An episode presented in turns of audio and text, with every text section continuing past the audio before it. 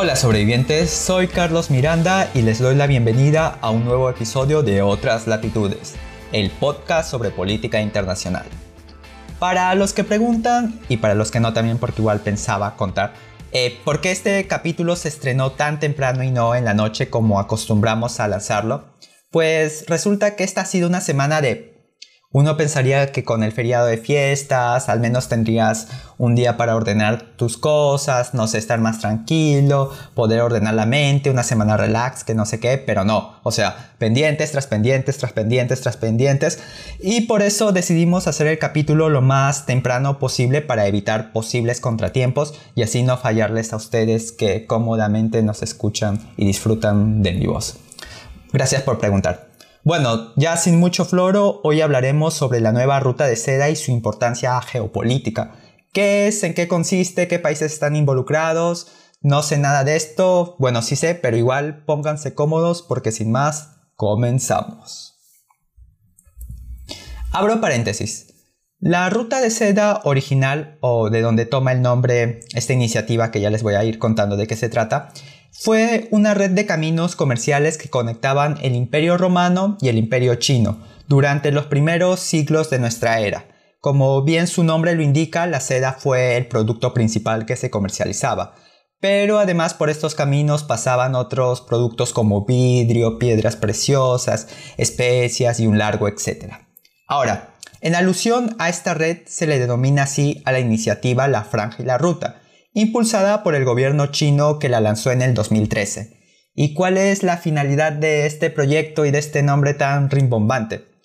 Pues resulta que más que un proyecto yo diría que es un conjunto no de proyectos sino de megaproyectos que incluye la construcción de ferrocarriles, puertos, gasoductos, oleoductos, hospitales, condominios y un largo etcétera que me canso de enumerar y bueno, cuya finalidad es integrar y hacer más fluido el comercio entre China y el exterior. Listo, ahí ya está muerto el payaso. Ahora, agregando un poco más de cosas, creo que no podríamos reducir la importancia de esta iniciativa a una dimensión solo comercial, pues la nueva ruta de seda incluye la colaboración con otros países en áreas como energía, ciencia, tecnología y hasta cultura. Y obviamente está de más decir economía. Incluso yo diría por ahí tiene sus toques medios militaroides y eso lo voy a explicar en un instante. La ruta consiste, en palabras sencillas, en dos caminos o vías interconectados, o sea, una vía marítima y la otra terrestre.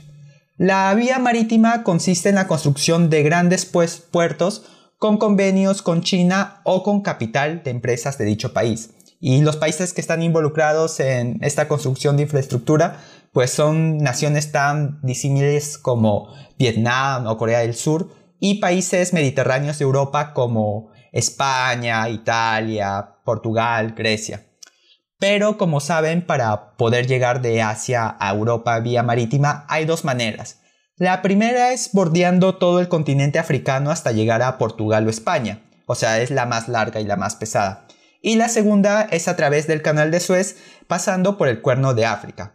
Pero, y siempre voy a mencionar esto, en política siempre habrá un bendito pero, el mar cercano al cuerno de África, donde se encuentran países como Etiopía, Eritrea y Djibouti, es una zona, digamos, medio peligrosa porque la piratería está muy presente y el secuestro de embarcaciones es cosa bastante común. Es por esta razón que en Djibouti, un pequeño país del cuerno de África, cinco potencias occidentales tienen, bueno, occidentales no, cinco potencias mundiales tienen bases militares y una de estas potencias es precisamente China, que ha establecido ahí su primera base militar con la finalidad de proteger la zona, pero también con la finalidad de proteger el puerto de Dolaré, entre otras obras de infraestructura que van a permitir a China mantener influencia en la región, todo enmarcado con esta iniciativa La Franja y la Ruta. Ahora, en cuanto a la ruta terrestre, no hay mucho que contar porque es una red de carreteras, puentes y ferrocarriles que conectan los puertos, pero también conectan ciudades. Una de estas rutas pasa por todo el territorio de Rusia hasta llegar al corazón de Europa y la otra también llega a Europa, pero pasa por países como Irán, Afganistán, Kazajistán. Y aquí hay algo bastante curioso porque, como saben, Afganistán es una zona todavía bastante movidita y China ha pensado, tiene la idea de mandar tropas para proteger la infraestructura que se vaya a construir ahí, pero todavía no hay nada concreto. A ver, y nuevamente voy a utilizar el pero porque siempre habrá un bendito pero presente, la iniciativa ha tenido críticas por parte de otras potencias que la ven como el instrumento de China para extender su influencia geopolítica a nuevas regiones, además de endeudar a su beneficio a países en desarrollo. Pero, ¿cómo es la nuez? ¿Cuál es la verdad detrás de todo esto? Y si esta ruta está peligrando por el COVID, bueno, en el siguiente bloque se lo comentamos.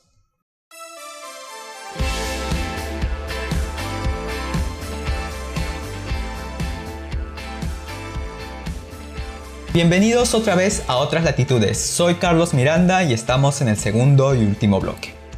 Como ya dije, la nueva ruta de seda es el megaproyecto chino con una inversión de más de un billón de dólares y que se espera que finalice el año 2049, fecha en la que se cumplen 100 años de la revolución de Mao. Sin embargo, la fragilidad económica de algunos países que son parte de esta red de caminos sumado a la crisis también económica por culpa del COVID-19, están poniendo en peligro el proyecto chino. ¿Qué es lo que pasa? Desde que el presidente chino Xi Jinping anunció el inicio de este megaproyecto, China ha prestado cerca, escuchen bien la cifra, cerca de 461 mil millones de dólares a los países donde se está construyendo infraestructura la gran mayoría naciones africanas y asiáticas, de las cuales la mitad de ellas son consideradas deudoras de alto riesgo. Ahora, solo para citar algunos ejemplos de qué tanto le deben algunos países a China, por ejemplo vamos a coger Etiopía. en Etiopía el 20% de su producción anual es una deuda que tienen con China, el 20% de la producción anual. Pero Djibouti, que es el país que ya mencioné en el bloque anterior, tiene una deuda del 80% de su producción anual, o sea, un chupo de plata. Sin embargo, el caso más controversial y que ha causado el miedo y la suspicacia de los países deudores es el de Sri Lanka. Esta isla ubicada en el Océano Índico ha construido el puerto de Ambatota, además de un aeropuerto internacional y ha hecho otras inversiones que han aumentado la deuda pública del país, la cual es gigantesca. Eh, y aquí el problema con los chinos es que la quinta parte de esa gigantesca deuda de miles de millones de dólares le pertenece a China. Y como Sri Lanka no ha podido devolver el dinero al país asiático, ha cedido en garantía el puerto de Ambatota que ya mencioné y además ha dado 6.000 hectáreas de su territorio para la construcción de una zona industrial. O sea, un plan totalmente redondo para los chinos. Ahora, ya sé que pueden estar pensando y tal vez esto puede sonar de que China es como un imperio listo para someter a las naciones, que incumplan los pagos, que los van a exprimir hasta que les den toda la plata, que no sé qué. A ver, lo cierto es que China cuando presta dinero, sus tasas de interés son bastante bajas en comparación de los, del préstamo que hacen otras instituciones o países. Además, el plazo que establecen para que sus deudores puedan pagarles es, podría decirse, generoso si es que lo comparamos con los plazos que dan otras naciones. Ahora, ¿qué ha pasado aparte de esto? La G20, que es esta reunión de países con economías más robustas, acordó perdonar la deuda de 73 países que vencían entre mayo y diciembre, o sea, mayo y diciembre de este año. Pero más que perdonar, yo diría que es como que la palabra exacta es posponer el pago de las deudas hasta el 2024.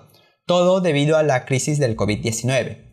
Sin embargo, Xi Jinping y China han ido un poco más allá y han anunciado, bueno, Xi Jinping anunció que cancelaría las deudas que vencen este año, o sea, cancelar las deudas. Y además ofreció apoyar a buena parte de los países africanos con sus acreedores. Es más, Incluso fueron un poco más allá porque, según el Financial Times, que digamos que un diario tan pro chino no es, es muy probable que China suspenda los intereses y posiblemente renegocie la deuda de algunos países, cosa que es la mayor preocupación de las naciones africanas, sobre todo de Etiopía, cuyo gobierno es quien está dando la cara en estas con estas negociaciones. Pero a pesar de todo lo ya dicho, China no tiene ninguna intención de dejar abandonada la nueva ruta de seda. Es más, este proyecto ya está en la constitución del Partido Comunista Chino, lo que significa que es una misión esencial para ellos y a largo plazo para el país. Lo que sí es obvio es que el nuevo contexto de la pandemia y la crisis económica en varios países y naciones africanas y asiáticas va a obligar a los chinos a repensar la estrategia, pero la ruta de seda pues tiene para rato. Bueno, sobrevivientes, eso ha sido todo por el día de hoy. Muchas gracias por escuchar este programa. No se olviden de unirse a nuestros grupos de WhatsApp y Telegram, darle like en Facebook y seguir las publicaciones en Instagram. Compartan el programa a quien gusten y ya nos estamos viendo el próximo viernes. Hasta luego.